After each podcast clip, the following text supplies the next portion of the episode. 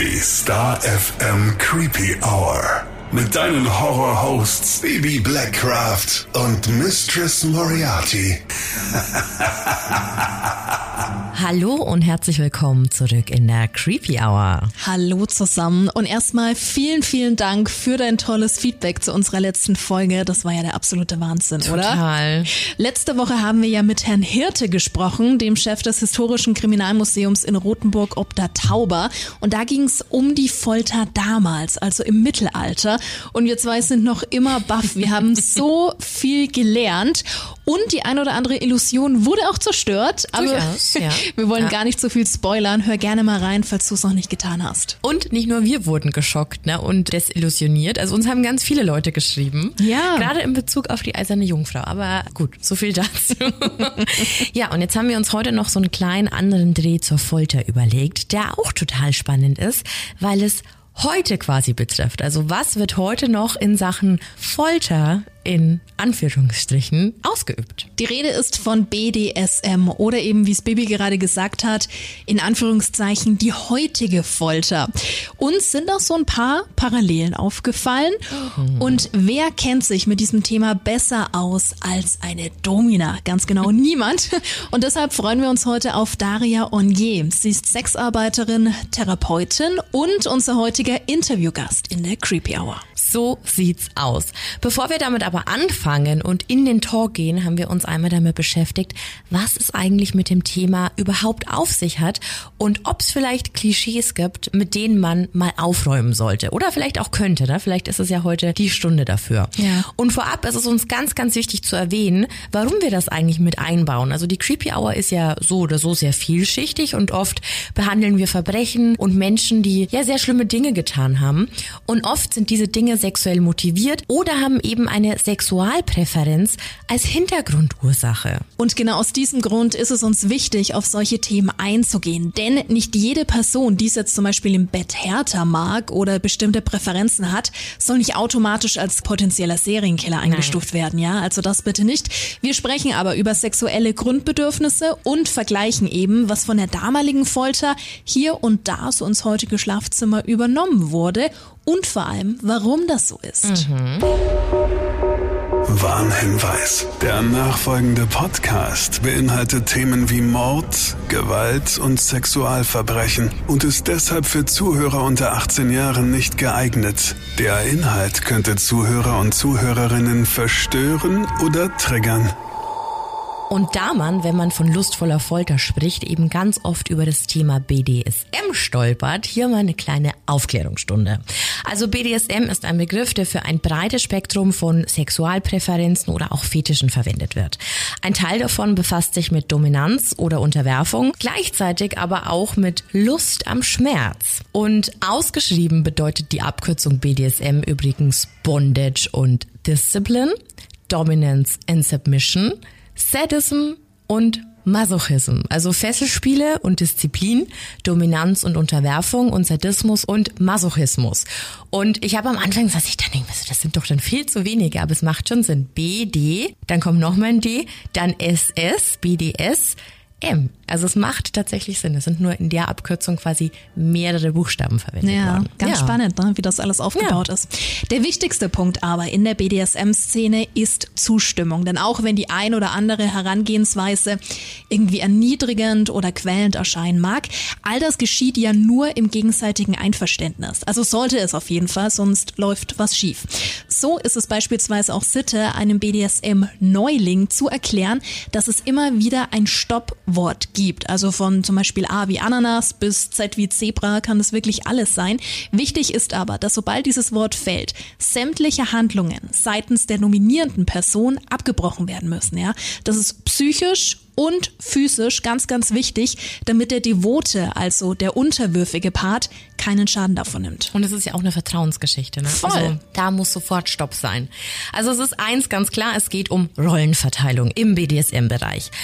Sub ist die Kurzform für submissive, also was bedeutet, dass dieser Part, egal welchen Geschlechts, als unterwürfig gesehen wird oder so wie es Missy gerade gesagt hat, als devot.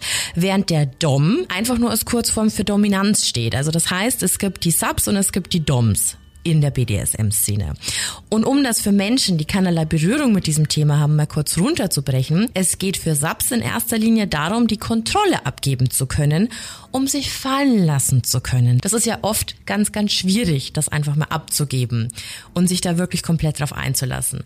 Ein Schmerzimpuls als aufregend und lustvoll aufzunehmen, ist zwar oft Bestandteil, aber keinenfalls ein Muss in der BDSM-Szene. Also es geht eher um die Hingabe. Einmal nicht entscheiden müssen, nicht bestimmen, nicht viel nachdenken. Und das hilft ganz vielen bei der sexuellen Auslebung und Entfaltung. Ja, und dann gibt's ja auch noch diejenigen, die andere sexuell bedienen wollen, wenn wir es mal so nennen. Ja, also die unglaublich viel daraus mitnehmen, wenn sie ihren Gegenpart sexuell kontrollieren können. Und ich finde es ganz spannend, wenn du ja da bisschen in dem Thema drin bist, dich damit beschäftigst oder auch mit Leuten unterhältst, dass es ganz oft so der Gegenpart mhm. zum beruflichen Leben ist. Also viele Führungskräfte stehen dann da drauf, ähm, ja, eben den unterwürfigen Part einzunehmen, einfach mal so die Kontrolle abzugeben. Allgemein zur Persönlichkeit einfach ja. Ne? dass die dominanten Leute quasi dann im Schlafzimmer unterwürfig werden. Ja. ja. Oder auch mal andersrum. Ja. Also das ist ganz, ganz spannend, wenn du dich da mit anderen mal unterhältst. Jetzt aber die große Frage. Welche Folterpraktiken wurden von früher in die heutige, also in die sexuelle Gegenwart übernommen? Wir sind da im Rahmen unserer Recherche auf das sogenannte Pendel gestoßen, das auch Strapado genannt wird. Mhm. Das war eine leicht anzuwendende und vor allem im Mittelalter weit verbreitete Foltermethode. Also da sieht man schon die ersten Überschneidungen. Oh ja. Und das Ganze kann man sich dann so vorstellen. Die Handgelenke des Opfers, also dem Menschen, der gefoltert werden sollte, wurden hinter dem Rücken gefesselt und dann mit einem Seil, das über einen Balken, eine Rolle oder einen Haken an der Decke lief, nach oben gezogen wurde, bis das Opfer an seinen Armen hing. Diese Foltermethode war super schmerzhaft und führte meistens zu Verrenkungen des Schultergelenks, wenn nicht sogar schlimmer, ne, dass man Aua. sich das ausgerissen hat. Und in der Variante des Strapado wurde dem Opfer wieder die Handgelenke hinter dem Körper gefesselt und wiederum an den Handgelenken nach oben gezogen. Und zusätzlich kamen noch schwere Gewichte an die Fußgelenke. Also schon wirklich sehr, sehr schmerzhaft. Mhm. Und äh, hierdurch konnte es tatsächlich zu, zu richtigen Schädigungen des Schulterbereichs kommen, also sogar an den Beinen oder Hüften, aber es wurde ja alles auseinandergezogen. Und 1486 wurde beschrieben, in welcher Reihenfolge die verschiedenen Folterinstrumente benutzt werden sollten, um entsprechende Personen zu einem Geständnis zu zwingen. Haben wir ja letztens erst gelernt, dass die Folter ja immer dafür da war, um ein Geständnis zu erhalten und gar nicht so die Strafe war, ne? Oder um die Leute umzubringen oder so. Genau, mhm. genau. Das Trapado wurde bei eher schweren Vergehen angewandt und die erste Variante ebenso bei kleineren Bagatellverstößen. Und die daraus abgeleitete Estrapade war eine Hinrichtungsmethode. Und Sidefact, in Paris und Toulouse sind heute noch Plätze und Straßen nach der Estrapade benannt, um quasi aufzuzeigen, dass jeweils dort die Hinrichtungsinstrumente der Stadt standen. Verrückt, oder? Total krass. Mhm. Ja, du merkst schon, es ist heute immer noch präsent. Ne? Absolut. Ja, ja. Im BDSM-Bereich gibt es da eine ähnliche Technik, die ebenfalls Strapado bezeichnet wird. Der Sub wird ähnlich wie in der beschriebenen Foltermethode von Bibi gefesselt. Die Arme werden allerdings nur so weit hochgezogen, dass der gewünschte Immobilisierungs- und Schmerzeffekt eintritt. Aber das natürlich ohne gesundheitliche Schäden. Die Füße des Opfers bleiben im Allgemeinen auf dem Boden und manche verwenden noch zusätzlich eine Spreizstange für die Beine Beine. Und gerade wenn du hohe Absätze anhast, also High Heels beispielsweise, kann das doch mhm. recht unbequem werden. Im Zusammenhang mit BDSM wird das Ganze auch gerne als Hofknicks bezeichnet. Also da hast du dann schon ein Bild vor Augen. Ne? Aber das ist natürlich nur eine Technik von vielen und gerade bei Vorrichtungen und Möbeln gibt es da auch so viele Überschneidungen. Total. Also sogar die Optik ist halt einfach noch fast die gleiche. Ja. Also es gibt manchmal ein Polster hier unter am Meer, dass das Ganze ein bisschen angenehmer wird. Aber wir haben uns da auch echt ganz, ganz viel angeguckt und da gibt's wirklich sehr, sehr viele Überschneidungen. Vor allem stell dir mal vor, unser Chef oder sonst jemand würde mal unseren Zugverlauf auf Google kontrollieren. Da habe ich mir letztens auch gedacht. Was es da bei uns alles aufzeigt. Oh, ja, ja. Vor allem Google mal hier Foltermethoden im ja, BDSM-Bereich. Genau. Da kommen als allererstes Videos. Und das, ja, das auf dem Arbeitsrechner. Also Chef, falls du das hörst, das ist alles nur Upsi. aus Recherche Werbezwecken. Ne? ja, aber wie gesagt, kommen wir zurück zu den Möbeln. Ganz am Anfang natürlich zum Beispiel das Andreaskreuz. Also das mhm. kennen wahrscheinlich die meisten. Das ist ein riesiges X in Menschengröße und besteht meist aus Holz und Metall und dient zur Fixierung des passiven Parts, damit einfach der Dom oder der aktive Part einen besseren Zugang zu dem Partner hat und da ein bisschen rumspielen kann. Die Vorder- und Rückseite der Fixierung ist dabei quasi wirklich komplett für den Partner zugänglich. Also gerade wenn man die Beine gespreizt hat oder auch ja eben die Arme nach oben gestreckt hat, es werden alle Extremitäten von sich gestreckt und es wird auch als Spread Eagled bezeichnet, wenn man da so hängt. Also dann ist man Spread Eagled. Gibt's im Cheerleading übrigens auch einen Spread-Eagle-Sprung. Dann wirklich? sieht man da genauso aus. Ja, genau. Dadurch, dass die Füße des Gefesselten meist auf dem Boden stehen und das Gewicht des Körpers tragen, sind jetzt Verletzungen ähm, der Gelenke oder Atemnot durch den Zug auf die Arme oder Druck auf den Brustkorb wie bei echten Kreuzigungen total unwahrscheinlich. Also ist alles sehr safe. Ja, gut so. Ja. Und äh, Side Fact, beziehungsweise eigentlich ein bisschen Fun Fact, auch wenn es ein bisschen makaber ist, benannt wurde das Ganze nach dem christlichen Apostel Andreas, der um 60 nach Christus zum Tode durch Kreuzigung an einem x-förmigen Kreuz verurteilt worden sein soll. Mhm. Also die Kirche, die Kirche, ne? Ja, ja, also das fand ich irgendwie amüsant. Ja. ja. Dann gibt's natürlich noch den Pranger, der in der Regel aus zwei parallelen Brettern besteht, die durch Scharniere miteinander verbunden und dann am Ende eines Pfahles angebracht sind. Und in beiden Brettern gibt es Aussparungen für den Hals, links und rechts dann auch jeweils welche für die Handgelenke, also das kennst du. Und in vielen können auch noch zusätzlich die Fußgelenke fixiert werden. Jetzt im Gegensatz zum mittelalterlichen Pranger sind die heutigen aus dem BDSM-Bereich verziert. Bibi, du hast ja vorhin angesprochen, hier und da auch gepolstert, ne? Das ist ja das auch wichtig für ja, den ja. Komfort. Ganz Oder genau. stehen, je nachdem. Ähnlich ist es auch bei der Halsgeige. Kennst du vielleicht auch unter dem Namen Schandkragen oder Schandgeige. Also da geht es alles in eine ähnliche Richtung. Schwerpunkt beim Pranger ist natürlich die Fixierung. Also je nach Art des Prangers werden dann eben bestimmte Körperteile zugänglich gemacht und oft nehmen die fixierten Personen ja auch eine nach vorne gebeugte Haltung ein. Ne? Also je nachdem. Früher waren die da, damit man ihnen in den Arsch treten konnte oder sie von vorne dann mit Tomaten beschmeißen. Ne? Es wurde halt umfunktioniert. Genau, heute ja. machst du da halt andere ja. Sachen. Es gibt aber auch noch so ein paar Special-Teile, zum Beispiel den sogenannten Tischpranger, also mit einer Aussparung für den Hals des oder der Fixierten und an dem können dann ja beispielsweise Fütterungsspiele oder ähnliche Dinge durchgeführt werden. Mhm. Fütterungsspiele haben wir auch ganz viele gefunden, ne? gerade im BDSM-Bereich ja. kam das immer ganz oben mit dabei.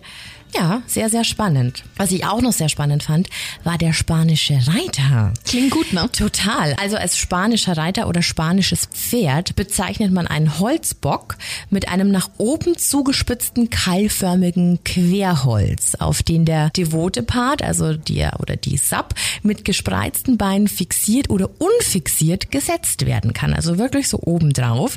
Und der Bock ist meistens so bemessen, dass die Füße den Boden nicht berühren können. Und das das gesamte Körpergewicht quasi auf der Kante landet. Also so, wenn man es jetzt so erzählt, dann hört sich das schon ziemlich ungemütlich an. Zusätzliche Gewichte an den Fußgelenken zum Beispiel können dann auch nochmal den Druck auf den Schambereich verstärken. Also anders als bei den entsprechenden historischen Folterinstrumenten ist die Oberkante des Querbalkens aber oft verbreitert und manchmal eben sogar gepolstert, weil sonst wäre es schon sehr, sehr Aua. Sehr schmerzhaft. Anstelle der spitzen Zacken, die im Original in den Kanten eingelassen waren, gibt's hier zum Beispiel nur so paar Kerben an den Balken. Die verursachen keine ernsthaften Verletzungen. Es ist halt einfach nur ein bisschen ja, unbequem. Ja, zum Glück mhm. keine ernsthaften ja. Verletzungen. Ja, früher ne? hat man das ja gemacht, um Leute fast aufzuspießen. Ne? Mhm.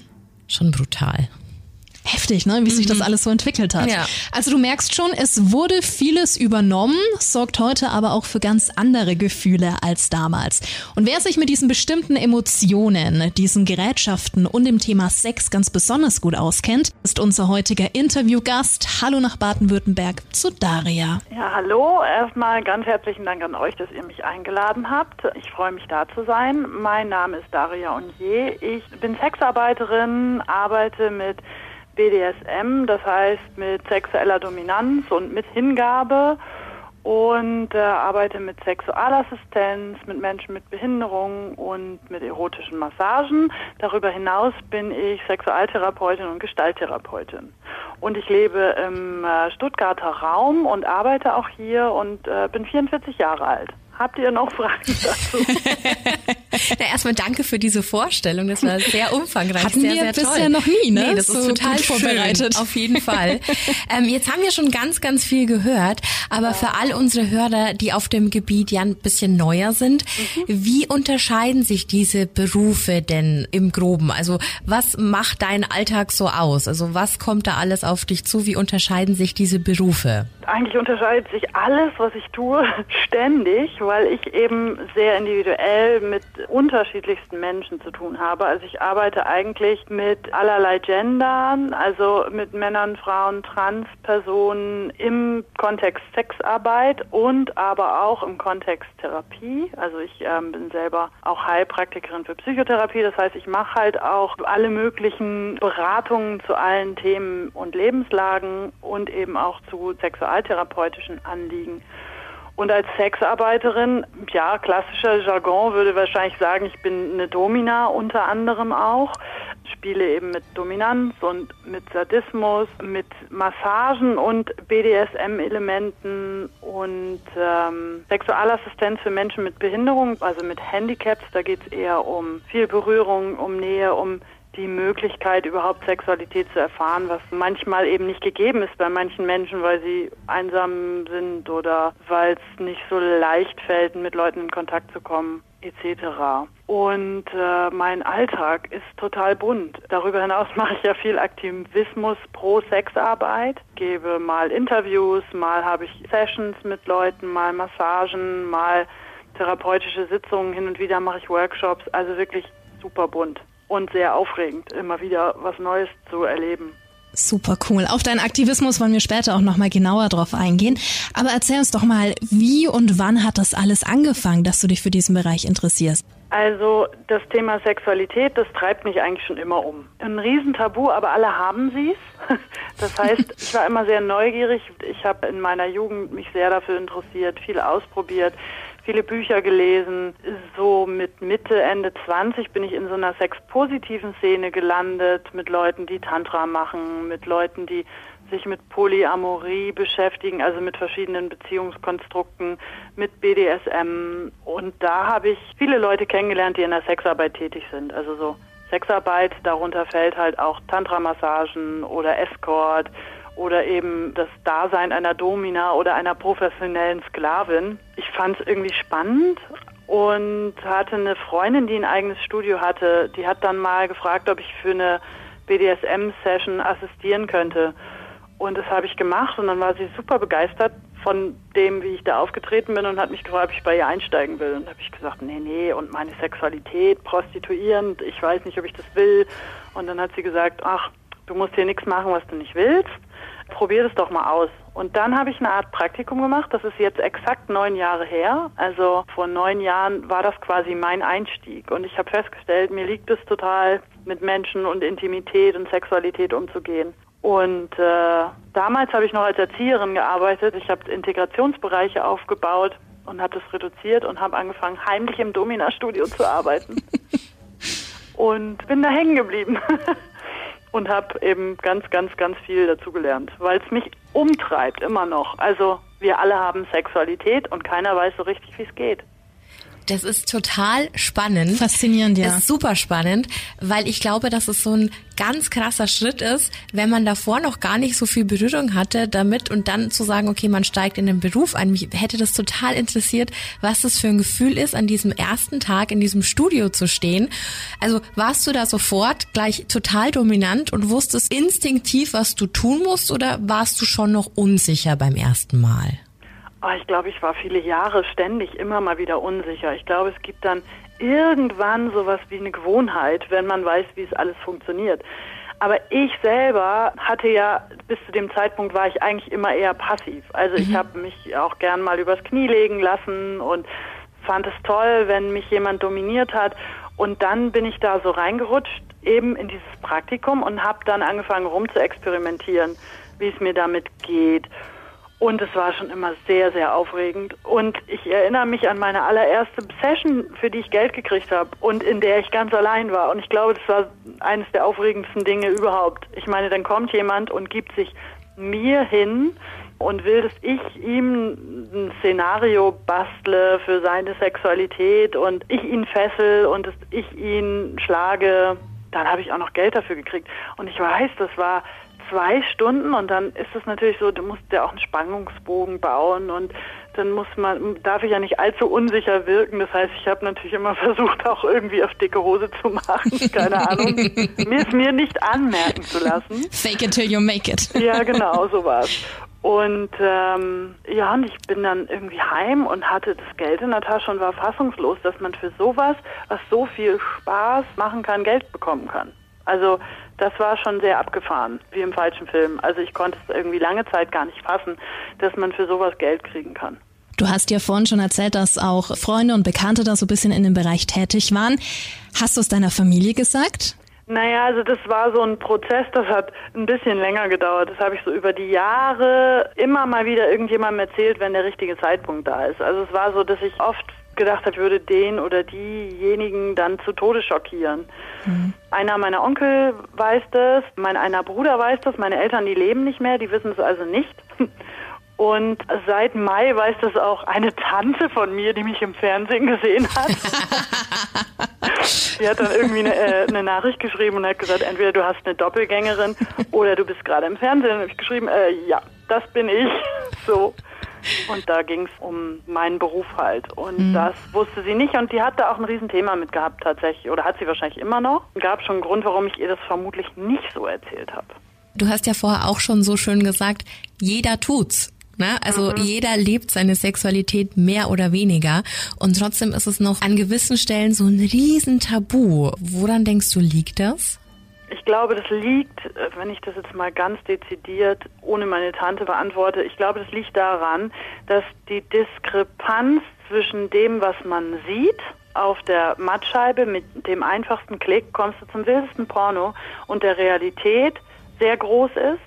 Und die Realität hat oft mit Druck zu tun, mit Scham zu tun, mit Angst zu tun, mit nicht genügen können zu tun, mit wie kann ich in diesem intimen Raum meine intimsten Wünsche darlegen, ohne den anderen zu verletzen? Wie kann ich sagen, oh, das gefällt mir nicht? Ich glaube, das Tabu ist so groß, weil wir alle das A nicht gelernt haben. Also keiner von uns hat uns mit zwölf an die Hand genommen und hat uns beigebracht, so und so musst du jetzt masturbieren. Das mhm. ist, glaube ich, ein Punkt. Dann ist eben dieses, es wird ein Riesenbohai draus gemacht und ein Riesengeheimnis. Das heißt, man weiß auch nicht so richtig, wie geht's denn jetzt eigentlich? Und es hat immer was mit der eigenen Identität auch zu tun und mit der eigenen Lebenskraft. Und ich glaube, da passt einfach bei vielen Menschen vieles nicht gut zusammen. Und ähm, es ist ein Riesenfeld, was man erstmal erschließen muss. Und wenn man das nicht tut unter guten Bedingungen, dann kommt da am Ende des Tages auch nichts bei raus. So. Ja, oder läuft dann auch in der falsche Richtung, ne? Also wenn ständig was unterdrückt wird und man was nicht rauslassen kann oder nicht ausleben kann. Also wir haben das ja hier ganz oft in der Creepy Hour, mhm. vor allem in der Adoleszenzphase oder in der frühen Kindheit, dass wir da schon mitbekommen, okay, da gab schon sexuelle Präferenzen oder Tendenzen. Neigungen, ja. Die wurden immer so, so runtergedrückt oder klein gemacht und dann hat sich das später in so vielen schlimmen Taten dann wiedergespiegelt oder wiedergefunden. Und ich glaube, es ist ganz wichtig, dass die Leute da einfach viel, viel besser besser auch mit ihrer Sexualität umgehen können und aufgeklärt werden. Ja, genau. Total. Und es fängt eigentlich noch viel früher an. Es fängt nämlich da an, und das kennen wir alle aus verschiedensten Kontexten, wo einem Kind die Windel gewechselt wird und dann, ist, und dann verziehen die Eltern das Gesicht, wenn sie die Windel ausklappen. Igitt. Da fängt es schon an. Ein Kind kriegt suggeriert, da unten ist Igitt manchmal. Hm. Der nächste Schritt ist, die kleinsten Kinder sind schon sexuell, das heißt, die machen schöne erotische Erfahrungen mit ihrem Körper, also äh, sexuelle Erfahrungen auch mit ihrem Geschlecht und die mögen sich gerne berühren und dann sagt Mama, nee, nee, nee, nee, das machst du hier aber nicht, das kannst mhm. du vielleicht in deinem Schlafzimmer machen. Oder katholische Kirche, Entschuldigung, dass ich jetzt gegen die katholische Kirche. Voll Alles okay. gut. Voll okay. Genau. Ähm, die lehrt es heute noch in der Schule, dass Sexualität Sünde ist und was alles passiert, wenn du dich sündhaft benimmst. Und bis hin zu, wenn du das machst, fallen dir die Finger ab oder du wirst dumm oder wer weiß, was es für Glaubenssätze gibt, was die Leute schon super, super früh indoktriniert kriegen. Also das ist wirklich schlimm und da arbeiten manche Menschen Jahrzehnte in der Therapie dran und es fängt einfach super früh an. Und auch da sind ja die Eltern eben, die haben es ja auch nicht gelernt. Die machen ja den Sex zum Teil auch heimlich oder verstecken das oder versuchen das irgendwie zu deckeln und Nur zur Fortpflanzung. Genau. Und du kriegst dann schon die Angst und die Scham gleich mit aufs Brot geschmiert, schon ganz klein. Und äh, dann lebst du das natürlich auch nicht richtig aus, weil du nicht genau weißt, darf man das jetzt, darf man das nicht? Kann ich das jetzt bringen? Kann ich das jetzt überhaupt sagen? Die Sozialisierung ist also ein Riesenthema tatsächlich. Sagen wir mal, es kommt ein Kunde oder eine Kundin zu dir, die streng katholisch erzogen wurden und jetzt genau an diesem Punkt stehen. Wie würdest du da vorgehen? als Sexarbeiterin und als Therapeutin. Beides? Ah, ähm, keine Ahnung. Das ist super individuell, wenn es jemand wäre, der da so ein Rollenspiel machen wollen würde, was ich ja also sehr sexy finde, wenn es dann um Glauben geht und Glauben brechen mit Sexualität oder das darf man noch nicht, aber ich würde doch so gerne, ah, da kann man ganz wunderbare Rollenspiele draus machen. Es gibt ja manchmal dann so, also es gibt tatsächlich so Fälle, wo Leute mit so einem Anliegen kommen, auch das nochmal zu erleben und dann eben die Sachen positiv anzulegen oder positiv nachzunähern oder wie auch immer man das nennen möge. Das wäre jetzt eine feine und nette Art. In der Therapie dauert es oft Jahre. Also überhaupt zu erkennen, was ist es denn jetzt gerade? Das fängt schon an, dass die Leute sich dann zum Teil nicht berühren mögen, weil Mama und Papa gesagt haben, das darf man nicht oder weil der liebe Herrgott mich dann bestraft. Und da überhaupt, also das braucht eine, eine, große, große Anamnese, überhaupt dahinter zu kommen, warum Menschen sich nicht berühren, warum Menschen Angst vor Sexualität haben, warum Menschen sich ekeln. Das hat oft mit solchen Sachen zu tun. Also eine große Anamnese und sehr individuell tatsächlich. Das ist super spannend und das bringt mich jetzt auch gleich zu einer Frage, die ich ganz zu Anfang eigentlich schon stellen wollte, als du jetzt gerade gesagt hast, in der Therapie oder in der Arbeit. Überschneiden sich denn da Klienten auch? Also hast du jemanden wirklich, den du jetzt in der Therapie betreust, mit dem du aber später dann eben auch andere Praktiken durchführst im Bezug der Therapie oder trennst du das strikt? Naja, das ist ja also ethisch schon mal schwierig. Also rein ethisch als Therapeutin ja. darf ich das nicht. Mhm. Ich mache jetzt eine körperlich orientierte Sexualtherapie-Ausbildung. Das heißt, in dem Setting kann man natürlich gucken, wobei ich eben jetzt nicht per se eine SM-Szenario in der Therapiesitzung machen würde. Ich würde das schon trennen wollen und es geht manchmal bei Menschen nicht. Das heißt, da muss man auch ganz genau hingucken. Es ist aber schon so, dass ich aus dem SM-Bereich immer mal wieder Leute habe, die mich über Jahre kennen und dann irgendwann so berührt sind oder sich so angenommen fühlen und so ernst genommen fühlen, dass sie in Tränen ausbrechen und die landen dann eher bei mir in der Praxis, um die Themen nochmal anders anzugucken oder um das, was da hochgekommen ist in der Session nochmal genauer zu beleuchten. Was ist denn jetzt da passiert? Warum bin ich denn jetzt in Tränen ausgebrochen oder warum ist da jetzt ein Riesenfass aufgegangen? Ich glaube, da bist du oft viel, viel näher dran als andere Kolleginnen und Kollegen von dir. Ah, als Therapeutin oder als Sexarbeiterin? Als, als Therapeutin, einfach weil du da einen ganz anderen Blick drauf hast mhm. und da, glaube ich, ganz andere Situationen miterlebst. Ja, das glaube ich auch. Es ist tatsächlich so, ich habe ja selber viel Therapie gemacht, bevor ich angefangen habe, mich selber weiterzubilden.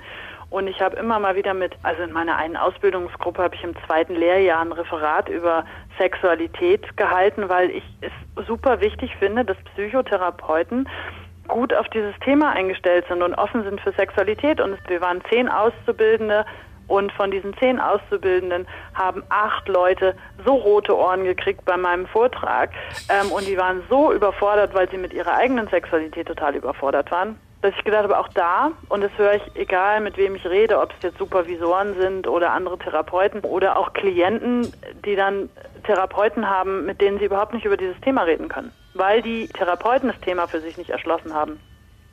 Und das finde ich super wichtig, weil du kannst nicht mit Leuten über ihre Sexualität reden, wenn du mit deinen eigenen Sexualität nicht mal ansatzweise im Reinen bist. Klar, also, absolut. Auch allein drüber zu reden. Wie redest du über Sexualität? Was für eine Worte hast du für dein Geschlecht? Ist es dein Penis? Ist es dein Glied? Ist es dein Pimmel? Oder deine Vagina, deine Möse, deine Fotze? Entschuldigung, darf man sowas sagen bei ja, euch? Ja, bei uns schon. 18. Darfst du. Okay. so, und wie gehst du damit um? Und wie drückst du dezidiert aus, was braucht's jetzt eigentlich? Manchmal sind es auch Worte, die fehlen. Und wenn der Therapeut die Worte nicht hat, wie soll dann der Klient auf die Idee kommen, dass es da Worte für gibt? So. Macht Super natürlich spannend. Sinn, ja. Ja, absolut.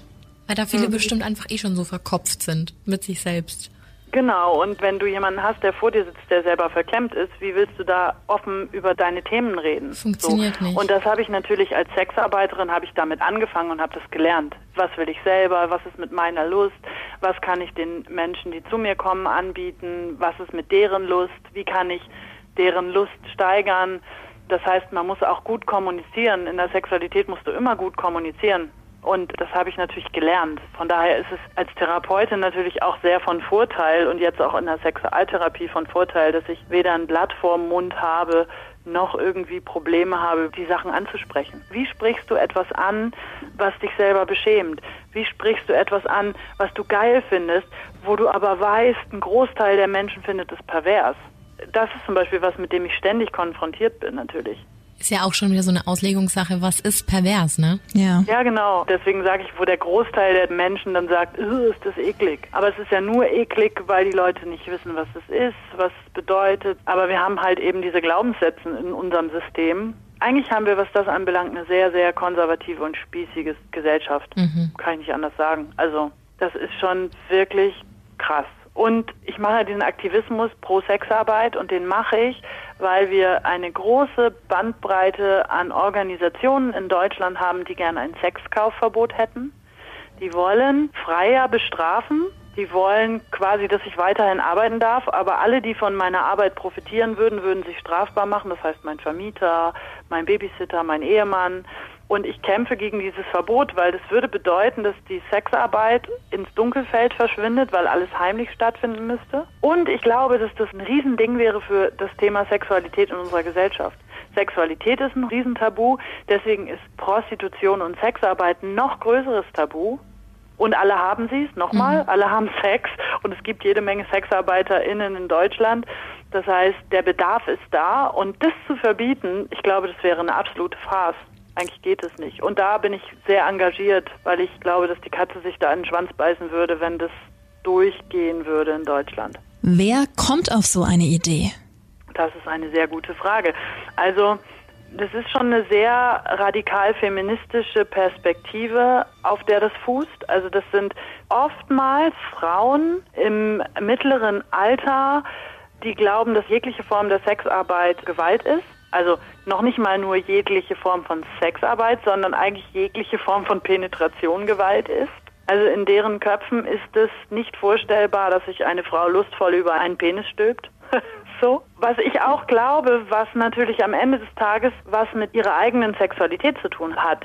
Denn wenn ich mir das nicht vorstellen kann, dass es möglich ist, eine sexuelle Dienstleistung freiwillig zu verkaufen, wenn ich mir nicht vorstellen kann, dass eine Frau sich lustvoll auf einen Penis stülpt, wenn ich mir nicht vorstellen kann, dass Sexualität grandios sein kann, auch mit Fremden für Geld, dann ist das natürlich schwierig und dann ist das auf jeden Fall, was die Debatte begünstigt. Ist zumindest mein persönlicher Eindruck ich glaube natürlich, dass man das nicht pauschalisieren kann, aber das ist was, was immer mal so in meinem Hinterkopf rumspukt. Ich glaube, da vermischt, da vermischt sich auch immer ganz viel von Zwangsprostitution zu frei gewählter Sexualität und Selbstbestimmung. Das wird ganz oft vermischt, denke ich. Und genau, genau. so ist es ja bei dir. Du bist ja selbstbestimmt und machst es aus Leidenschaft und Überzeugung und ähm, es ist nicht gleichzusetzen mit den Frauen, die es machen müssen, weil sie dazu gezwungen werden. Ja, also ich glaube, da ja, ist in den vielen Köpfen herrscht immer noch dieses Bild, dass äh, Prostitution oder Sexarbeit genau so funktioniert. Da muss man einfach trennen. Das, was du sagst, Zwangsprostitution, das ist Menschenhandel zum Zwecke sexueller Ausbeutung. Das wird geahndet. Da ist das BKA dran. Wir hatten im letzten Jahr in Deutschland 171 Fälle, die abgeschlossen wurden zu dem Thema. Also zum Thema Menschenhandel. Und alles andere ist Prostitution oder Sexarbeit. Mhm. Das, wovon du jetzt redest, ist eigentlich auf einem anderen Blatt. Aber das wird natürlich es wird benutzt. Vermischt. Und es wird benutzt, die Theatralik, die dahinter steht, die armen Frauen, die Opfer sind und die benutzt werden und die gezwungen werden, die werden für dieses Thema benutzt. Das ist Punkt eins. Und Punkt zwei ist, wir haben viel prekäre Prostitution, das heißt Armutsprostitution. Das heißt, viele Menschen in der Sexarbeit machen das wegen dem Geld, weil sie keine Alternative haben. Und dabei gibt es eben viele, die da eigentlich keinen Bock drauf haben. Und das ist die Krux an der Geschichte. Wir haben viele Menschen in Deutschland in unterschiedlichsten Bereichen, die diese Arbeit machen, weil sie damit Geld verdienen. Und das gibt es natürlich auch in der Prostitution. Und darf man das? Moralisch gibt es viele Leute, die sagen, das darfst du nicht. Und ich kenne aber viele Leute, die Sexarbeit blöd finden, die das aber machen, weil sie damit mehr Geld verdienen können, als wenn sie Klos putzen oder in einem Billigdiscounter an der Kasse sitzen darf man das? Und davon gibt es eine große Bandbreite. Und wo fängt die Entscheidungsfreiheit an? Und wenn wir was verändern wollen und was verbessern wollen, dann müssen wir genau differenzieren und müssen gucken, wie kannst du Alternativen schaffen? Wie kannst du den Menschen helfen und die so unterstützen, dass sie das nicht müssen? Weil ich finde eigentlich, niemand muss in der Prostitution arbeiten, wenn er nicht will. Tun aber viele. Genau, also wir hatten das auch, wie gesagt, schon öfter. Wir hatten hier auch schon mal einen Fall, da ging es um die Prostituiertenmorde aus Nürnberg. Und da war es genau der Punkt. Es gab keinen Safe Spot und es äh, lief mhm. ganz, ganz viel in verschiedenen Wohnungen ab, wo wirklich niemand so genau wusste und es wurde nicht offen kommuniziert und genau das hat so gefährlich für die Frauen gemacht. Und ich glaube, genau, genau da ja. liegt der Punkt, dass es einfach so in, in dunklen Ecken verschwinden muss, weil es der Gesellschaft nicht in den Kram passt, dass es das gibt. Und genau dann wird es richtig, richtig gefährlich für die Personen, die es ausüben. Genau, und das hätten wir, wenn wir ein Sexkaufverbot kriegen würden.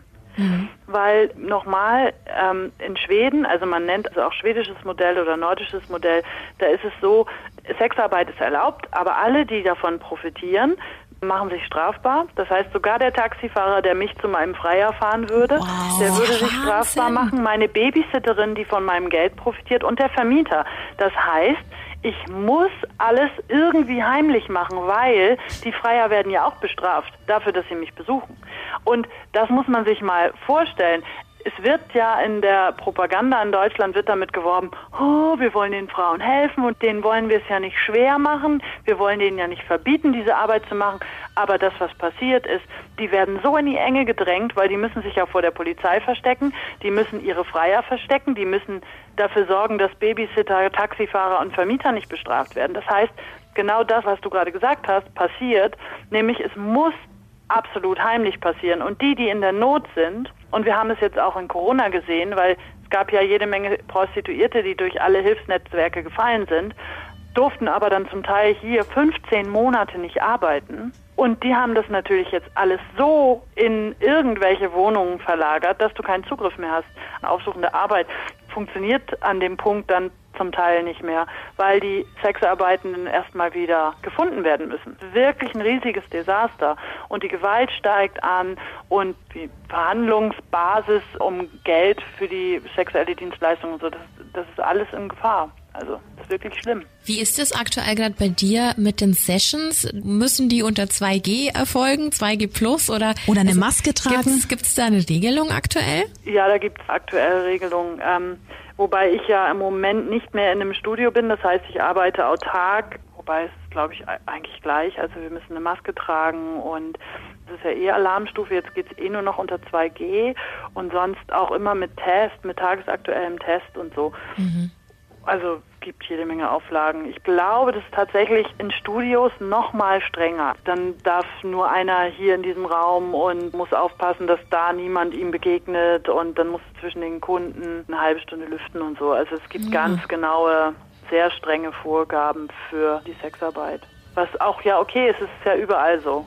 Ganz klar. Ähm, aber ja, eben äh, an in einem Studio ist es dann eben sehr safe und dann hast du das mit den Tests und ich glaube an, an Punkten, wenn es um prekäre Prostitution geht, da hast du dann, da geht es ja eh um Geld. Wie kriege ich Geld mhm. oder wie kann ich überhaupt Geld generieren und da machst du dir keine Gedanken um eine Impfung oder einen Test, weil dann hast du einfach andere Probleme. Oder wenn du in der Beschaffungsprostitution bist, dann geht es um, wo kriege ich überhaupt die nächsten Drogen her und wie kriege ich das Geld dafür und um Gottes Willen, eigentlich müsste ich dringend mal wieder zum Arzt, weil ich habe was, aber wo kann ich hin? Mhm. Also in Stuttgart waren 15 Monate lang die Beratungsstellen zu. Also es gab so teils, teils Einzelfallbetreuung und die Beratungsstelle im Gesundheitsamt für sexuell übertragbare Krankheiten war geschlossen. 15 Monate. Das musste das heißt, mal geben. auch da, wo die Leute neutral und anonym hingehen können, ist keine Chance. Also es ist super schwierig. Wahnsinn. Also, und da ist natürlich ein Riesenproblem, weil im Grunde genommen interessiert sich kaum jemand für SexarbeiterInnen. Also es wird dann immer geschrien, ah, die armen Prostituierten und die Opfer und man muss das verbieten, bla bla bla. Aber am Ende der Kette ist es wirklich so, dass wir ganz oft bei Regelungen hinten übergefallen sind. Es hat niemand über uns nachgedacht oder wir wurden die ganze Zeit verboten, obwohl man hätte ja gut was machen können mit einem guten Hygienekonzept. Dann haben wir Konzepte gemacht und die wurden abgeschmettert. Also es schwierig. Das haben die guten Politiker dann nicht auf dem Schirm, obwohl ich mir schon vorstellen kann, dass der ein oder andere die äh, Leistungen mal gerne in Anspruch nimmt, ne? ich gehe mal davon aus, so viel zum Thema alle haben Sex, aber keiner redet drüber.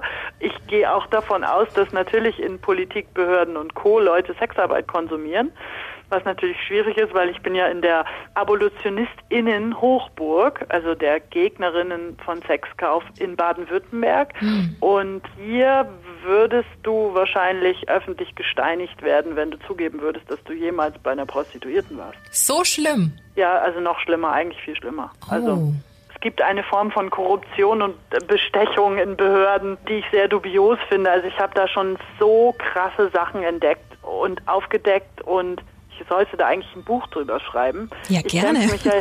Ja, gerne. Ich kämpfe mich ja hier wirklich ab und ich habe eine große Konferenz mit ein paar KollegInnen organisiert im September, weil das wirklich so ist, dass wir nicht gehört werden. Also ich bin dann die blöde Domina, die überhaupt keine Ahnung hat von prekärer Prostitution und mir muss man nicht zuhören und meinem Berufsverband sowieso schon mal gar nicht, weil das sind alles, das ist Zuhälterlobby. Also die GegnerInnen, die benutzen gewisse Bilder und polemisch-moralische Darstellungen, damit Menschen mir nicht mehr zuhören. Deswegen bin ich natürlich total dankbar, dass ihr mich eingeladen habt, weil ich dann äh, frei raus ein bisschen was erzählen kann, so wie es nämlich wirklich ist. Und ich setze mich erstmal für SexarbeiterInnen in allen Branchen ein. Ich setze mich nicht für Menschenhandel ein, weil ich will keinen Menschenhandel. Punkt. Menschenhandel muss geahndet werden und Menschen, die gegen ihren Willen sexuelle Dienstleistungen erbringen, das darf es nicht geben. Ganz klar. Ich möchte mich für gute Bedingungen für alle in der Sexarbeit einsetzen und es wird mir hier so schwer gemacht, weil ich den GegnerInnen ein Dorn im Auge bin in ihrem Kampf für ein Sexkaufverbot. Die wollen das durchsetzen, die wollen eigentlich Prostitution verbieten. Es wird dann auch propagiert mit möglichst vielen Ausstiegshilfen für SexarbeiterInnen. Niemand, der in der Sexarbeit ist und da nicht arbeiten möchte, sollte das tun müssen. Dafür brauchen wir kein Verbot. Aber das ist das grundsätzliche Problem, in unserem Land vor allem. ja. Das muss man so erstmal sacken lassen, Daria. Aber wir haben es ja schon ähm, in unserer Mail ein bisschen angekündigt. So hat sich das ja auch alles entwickelt, dass wir überhaupt auf dich gekommen sind. Ohne das alles jetzt anrüchig darzustellen. Wir haben in der letzten Folge, letzte Woche, über Folter gesprochen. Folter im Mittelalter, wie das da so ablief. Und haben uns da auch das ein oder andere Folterinstrument angeschaut und dachten uns, hm, so in abgewandelter Form. Kommt uns das bekannt vor. Kommt uns das bekannt vor. Zum Beispiel das Andreaskreuz oder so die ein oder andere Streckbank. Wie viel ist da heute noch im BDSM-Bereich so im Einsatz, was so in die Richtung geht? Ich glaube, dass eigentlich alles irgendwie noch immer mal wieder im Einsatz ist, weil die Kinks der Menschen von bis wirklich, da gibt es eigentlich alles.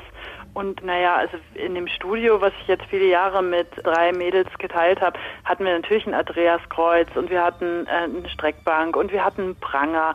Das sind schon auch Sachen, die natürlich in den Köpfen der Menschen und in den Kings immer mal wieder auftauchen.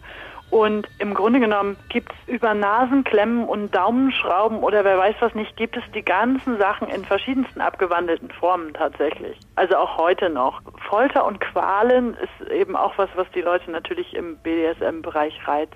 Wie kannst du dir das erklären, dass das heutzutage vereinzelt sehr reizvoll wahrgenommen wird? Zum Teil ist es eben das Kopfkino. Also ich habe das mal irgendwo gesehen und es hat sich in meinem Kopf festgesetzt und ich will das mal erkunden. Aus sexualtherapeutischer Sicht geht es im BDSM häufig um eine starke emotionale Aufladung. Also es ist einfach emotional was anderes. Es geht um Aufregung, es geht um Angst, es geht darum, nicht zu wissen, was passiert. Das ist alles sehr emotional aufgeladen. Und dann gibt es eine Neugierde des Verbotenen. Ich glaube, das ist auch ein großer Reiz. Und eine Form von Lustschmerz. Also wenn wir über Masochismus sprechen, dann reden wir davon, dass Schmerz Lust bereiten kann. Es ist nicht bei allen so, also es, da kenne ich wirklich die unterschiedlichsten äh, Menschen, aber das bereitet vielen Menschen einfach auch Lust. Meinst du, dass es schon immer in einem war, also wenn man darauf steht, oder kann sich sowas auch entwickeln? Das ist beides. Die Leute, die wollen dann immer auf Teufel komm raus wissen, woher kommt es eigentlich und was ist die Ursache und ich glaube, dass die, die Ursachen vielfältig sind und die Herkünfte vielfältig sind und dass manche, also bei mir, ich habe tatsächlich so richtig festgestellt, dass ich das gut finde und das verstanden, dass es um mich geht und nicht um irgendjemand anders, als ich äh, Mitte, Ende 20 war. Also ich hatte diese Fantasie nicht früher. Aber ich kenne ganz viele Leute, die haben dann so Schlüsselerlebnisse. Ah, und meine Tante hatte ein Damenwäschegeschäft und oh, ich finde Damenwäsche so gut oder ah, meine Tante hatte immer diese High Heels an. Also ganz unterschiedlich, wirklich. Ich kenne auch Leute, die Mitte 50 erst angefangen haben. Irgendwann haben sie mal irgendwo einen Film gesehen und haben angefangen, das spielerisch in ihr Sexualleben einzubinden und es auszuprobieren und festgestellt, ah, da gibt es aber viele Sachen, die wir gut finden und die das Ganze nochmal aufpeppt. Ich glaube, es ist auch ganz wichtig, da die Leute nicht zu verurteilen. Es sind ja einfach Reize, die man genau. da aufgreift. Ja. Ne? Ist ja nichts Perverses. Nein, also ich halte ja sowieso das alles überhaupt nicht für pervers. so viel zum Thema. Ich glaube, das hat alles was mit unserer Sexualität zu tun. Und man müsste jetzt definieren, was ist Perversion oder so. Aber erstmal ist alles, was einem Menschen Lust bereitet und was niemandem schadet, also was konsensuell passiert, fein und in Ordnung. Und da gibt es natürlich auch viele Sachen, die wirklich auch bei Außenstehenden dann die wildesten Kopfkinos auslösen. Aber wenn man drüber redet und sich das genauer anguckt, dann geht es einfach um Lust und um Schlüsselreize und um nochmal emotionale Aufladung oder so.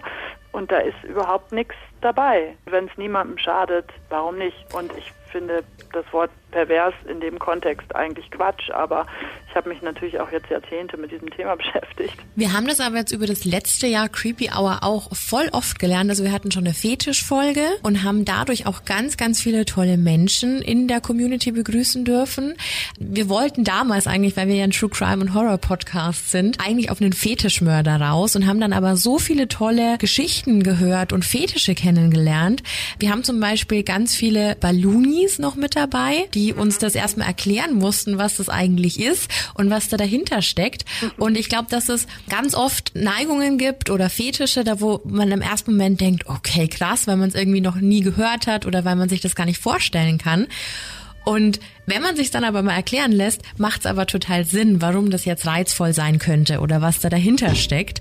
Oder auch unsere Folge mit Professor Dr. Eck über Kannibalismus, der das ganz einfach runtergebrochen hat. Mhm. Auch das eigentlich ja von etwas kommt, dass man sagt, äh, wie hat das so schön gesagt, ein dass Hintern man, zum Anbeißen. Genau, ein knackiger Hintern. Oder ähm, er hält ja auch immer Vorlesungen und meinte dann auch, dass er sich mit einem Studenten unterhalten hat, na ja, sie knabbern doch auch ab und zu am Ohr ihrer Freundin. Das ist ja auch äh, schon was, was leicht in die Richtung geht. Es ist super spannend, ja. Mhm. Und es ja, betrifft oder der Spruch, ich möchte dich auffressen. Genau, ja. ja. Und es betrifft immer irgendwie jeden Fall, den wir hier irgendwie haben, dass da die Sexualität doch irgendwie auch mitschwingt oder da einfach vielleicht auch so ein kleines Motiv dahinter steckt oder dass man Leute besser dadurch verstehen kann, weil ich glaube schon, dass es so ein ganz großer Bereich ist, der eben voll oft runtergedrückt wird ja. und der dann zu ganz, ganz schlimmen oder vielleicht auch zu gar nichts führen kann, aber es begleitet einen Menschen so dauerhaft durchs Leben und es ist eigentlich so schade, dass so viele Menschen das gar nicht so ausleben können, wie sie es eigentlich gerne hätten. Ja, genau, und das finde ich auch und deswegen mag ich mich auch auf verschiedensten Sektoren dafür einsetzen. Deswegen habe ich halt auch weitergemacht und habe jetzt nochmal diese Sexualtherapie oben drauf gesetzt und habe diese erotischen Massagen und auch Berührungscoachings draufgesetzt, weil es einfach so viel gibt, was wir überhaupt nicht erahnen. Ich meine, das, was wir uns selber beigebracht haben, weil uns das ja niemand beigebracht hat, das ist ein Mühe von Sexualität, also ein mini, mini, mini, Mini-Atom von dem, was eigentlich möglich ist. Und ähm, wenn man das alles mal selber ausprobiert, so wie ihr gerade sagtet, mit den Ballonis oder wer weiß was nicht, irgendwie bin ich mit dem Glaubenssatz groß geworden, ich probiere alles aus, was mich interessiert, damit ich nicht irgendwann auf dem Sterbebett liege und sage, oh, das hätte ich aber gerne noch gemacht. Und zweiter Glaubenssatz, ich weiß nicht, wie Spinat schmeckt, wenn ich nie Spinat gegessen habe. Das heißt, ich kann darüber gar nicht urteilen. Und wenn ich über irgendwas urteilen will, dann muss ich das erfahren haben. Und ich habe so viele spannende Sachen kennengelernt, weil ich einfach neugierig geblieben bin und den Menschen zugehört habe oder mich interessiert habe und es dann einfach mitgemacht habe. Und es war dann total abgefahren. Also wirklich dieses Offensein und neugierig bleiben und dieses Riesenfeld von Sexualität verstehen. Der ein oder andere Hörer, die ein oder andere Hörerin denkt sich vielleicht, hm, mein Partner, meine Partnerin möchte, dass ich was mache, wo ich jetzt nicht so zu bereit bin. Würdest du sagen, trotzdem austesten oder dann auch Grenzen setzen?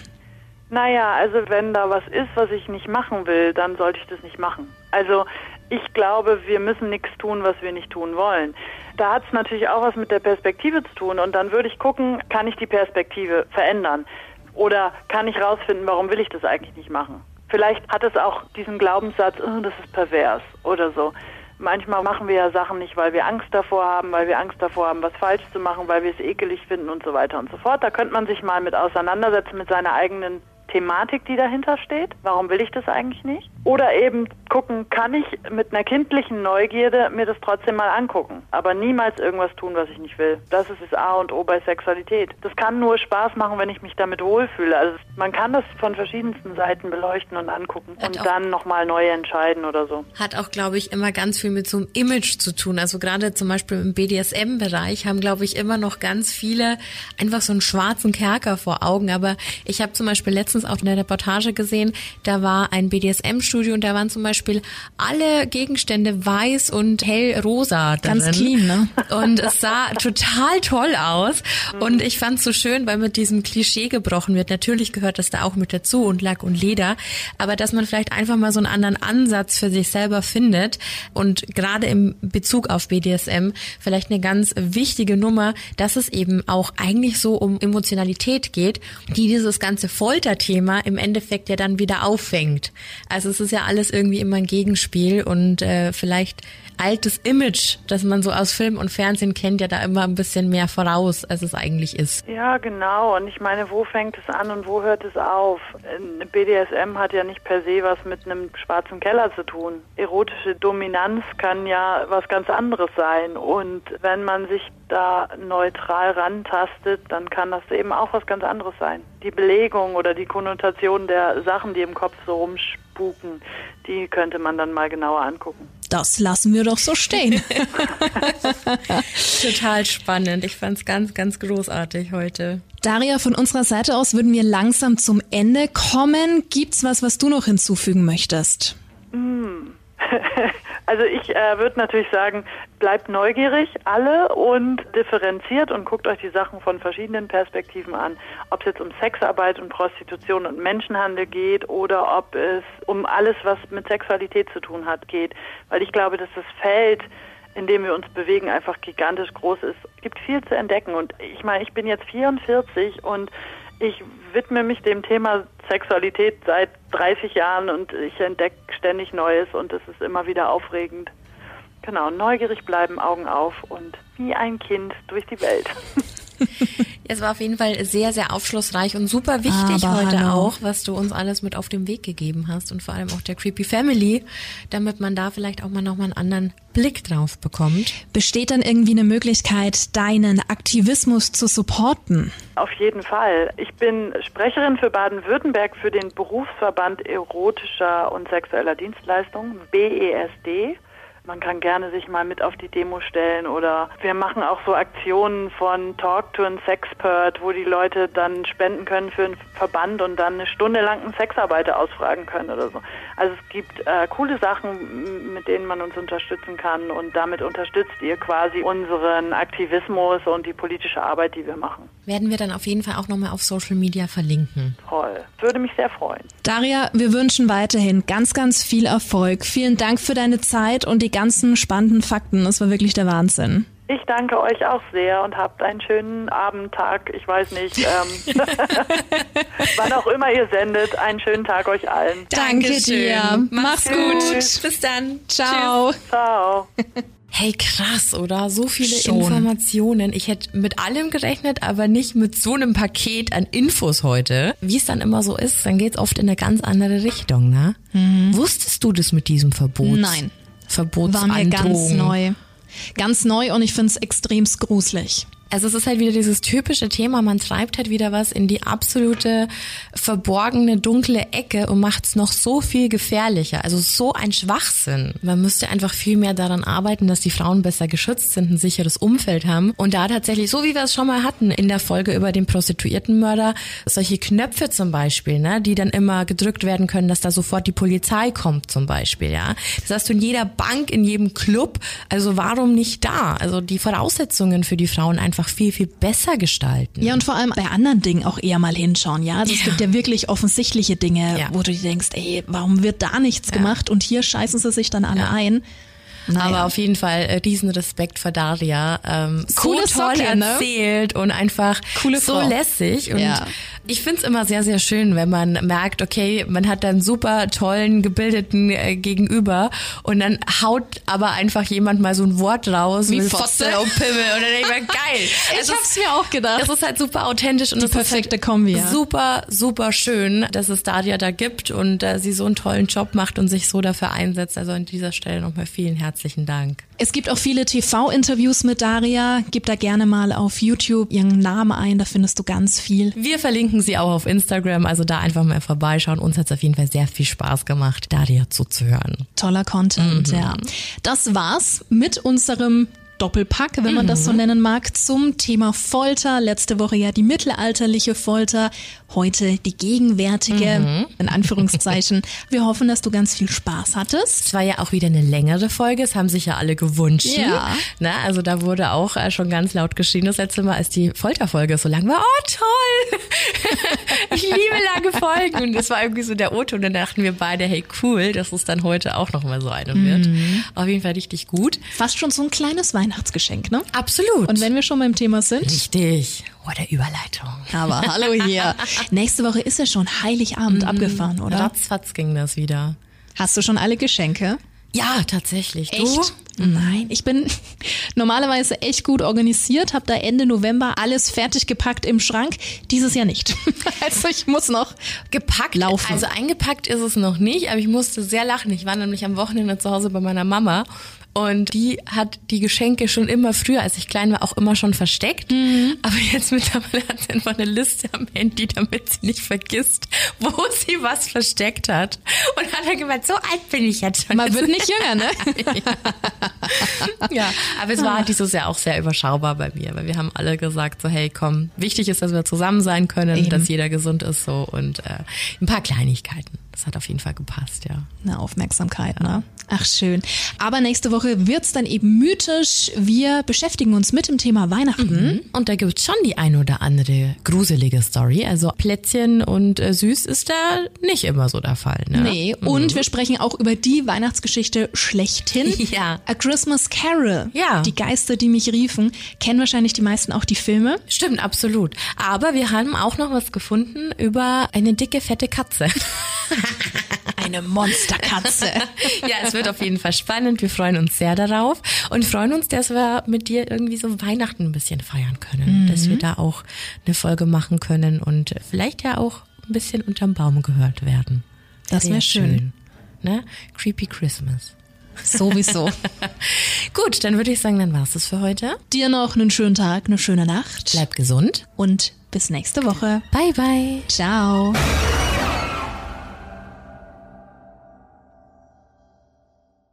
This is your invitation to the intersection of versatility and design. Experience the empowering feeling of the Lexus SUVs and some of the best offers of the year on select models at the Invitation to Lexus sales event, now through April 1st. Lease the 2024 RX 350 Premium all-wheel drive for 528 a month for 36 months with $49.99 due at signing.